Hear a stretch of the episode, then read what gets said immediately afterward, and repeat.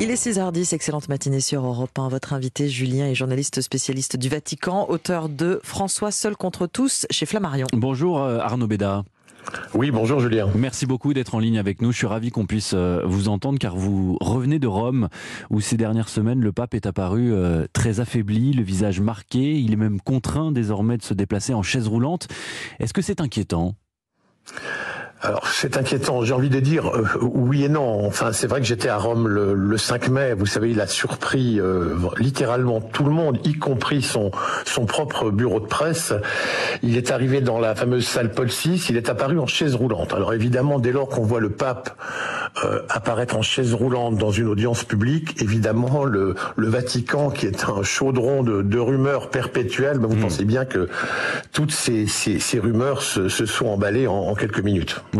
On rappelle quand même qu'il a 85 ans. C'est pas aberrant euh, qu'un homme de 85 ans soit en chaise roulante. Oui, mais c'est un, un, vieux monsieur, effectivement, qui a des problèmes de hanches, de genoux, euh, euh, et qui a subi en, en, juillet dernier, vous savez, cette fameuse opération des intestins. Hmm. Euh, il devait rentrer pour, pour quelques jours, deux ou trois jours, si mon souvenir est bon, et puis finalement, ça a duré presque dix jours.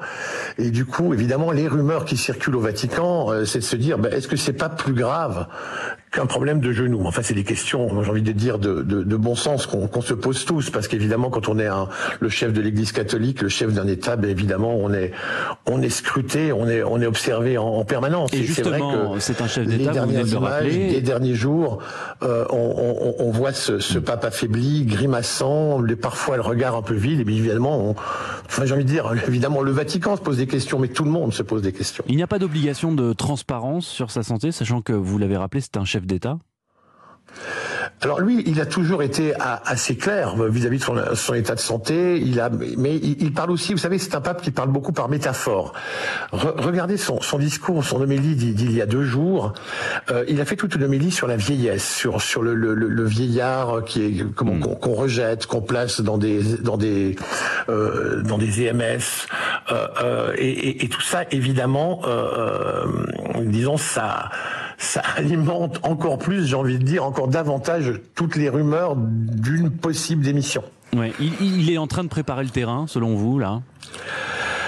Alors écoutez, lui aussi, il a souvent soufflé un peu le, le, chaud et le froid. Il a dit durant son pontificat qu'il avait l'impression qu'il aurait un règne euh, euh, assez court. Il a d'abord dit 3 à 5 ans. Euh, et, et, puis, euh, quand on lui posait la question en 2014, donc ça fait quand même quelques années, on lui dit est-ce que vous renoncerez un jour comme Benoît XVI, le moment venu?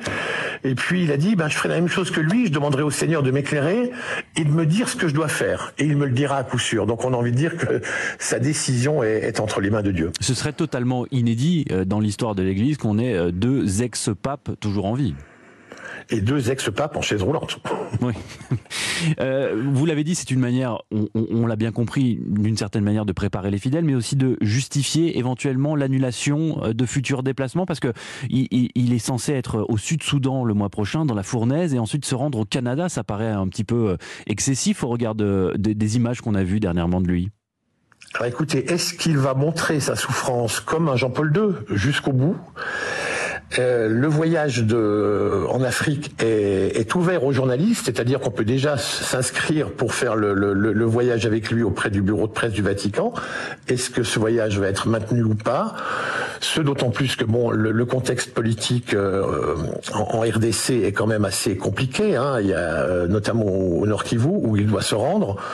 Donc évidemment, tout le monde est un peu suspendu à est-ce que ça va se faire ou est-ce que ça va pas se faire? Et hmm. puis on sait que pour le voyage au Canada, les organisateurs euh, canadiens ont un peu parlé aux, journaux euh, locaux et ont dit à quel point c'était compliqué euh, d'organiser ce voyage. Hmm. On sait qu'il a beaucoup d'ennemis, le pape François. Est-ce que là aussi ça s'agite en coulisses? Eh bien, évidemment, évidemment, il a beaucoup d'ennemis. Il a quand même euh, beaucoup euh, secoué euh, les, enfin, les, consciences. Hein. Il, est, il, est, arrivé quand même avec un programme, euh, comment, qui, qui, qui, qui, dépotait, si, si vous me permettez cette expression. Souvenez-vous le début, le début de, de, son pontificat. Il refuse les appartements pontificaux. Il roule dans une petite voiture. Il va dormir à Sainte-Marthe parmi des, des curés retraités, des bonnes sœurs. il se met parmi les gens. Et tout ça, évidemment, ça n'a pas plu à beaucoup, beaucoup de, cardinaux qui étaient habitués aux, ors du, du, Vatican, à l'apparat, au signe extérieur du pouvoir. Alors, alors évidemment, quand, quand, quand le pape montre l'exemple et que les cardinaux derrière doivent faire la même chose, ils ont eu l'impression, pour beaucoup, de perdre un peu de leur prérogative. Euh, donc tout ça, évidemment, crée une opposition, crée des ennemis. Euh, rien ne lui a épargné, évidemment. Mais est-ce qu'il y a un leader qui se détache C'est un homme continuellement sous, sous pression. Y a hein. un, un leader de l'opposition, entre guillemets, qui se détache? Alors il y en a, il y en a quelques-uns hein, qui, qui, qui, sont connus, euh, des, des, des, cardinaux principalement italiens, euh, euh qui, qui voient, euh, qui attendent, qui attendent, euh, qui attendent qu'il se passe quelque chose et qui évidemment. Mais alors, est-ce qu'il représenterait, le cas échéant, si un conclave devait être organisé, disons, je sais pas, à la fin de l'année, est-ce que ces, ces, ces, cardinaux auraient le pouvoir d'élire un pape issu de leur mouvance? C'est pas sûr, parce que le pape vient de nommer 21 nouveaux cardinaux. Oui.